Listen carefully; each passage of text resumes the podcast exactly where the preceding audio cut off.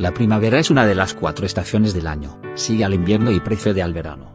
La definición y duración de la misma varía, desde el punto de vista meteorológico, es propia de las zonas templadas y corresponde a un tiempo intermedio entre la estación fría, el invierno, y cálida, el verano.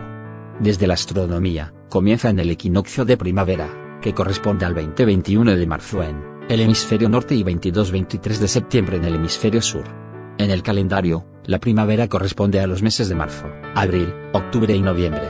Esta temporada se identifica tradicionalmente con el renacimiento de la naturaleza, un aumento de las temperaturas medias, el deshielo, la floración de las plantas, el despertar de los animales en hibernación y el regreso de las especies migratorias.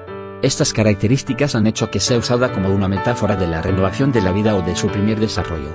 Astronómicamente, esta estación comienza con el equinoccio de primavera, el 20 o 21 de marzo en el hemisferio norte y en el 22 o 23 de septiembre en el hemisferio sur, y termina con el solsticio de verano, alrededor del 20 o 21 de junio en el hemisferio boreal y el 21 o 22 de diciembre en el hemisferio austral. En la zona intertropical del hemisferio norte comienza el 21 de marzo hasta el 23 de septiembre. En la zona intertropical del hemisferio sur va desde el 24 de septiembre al 21 de marzo.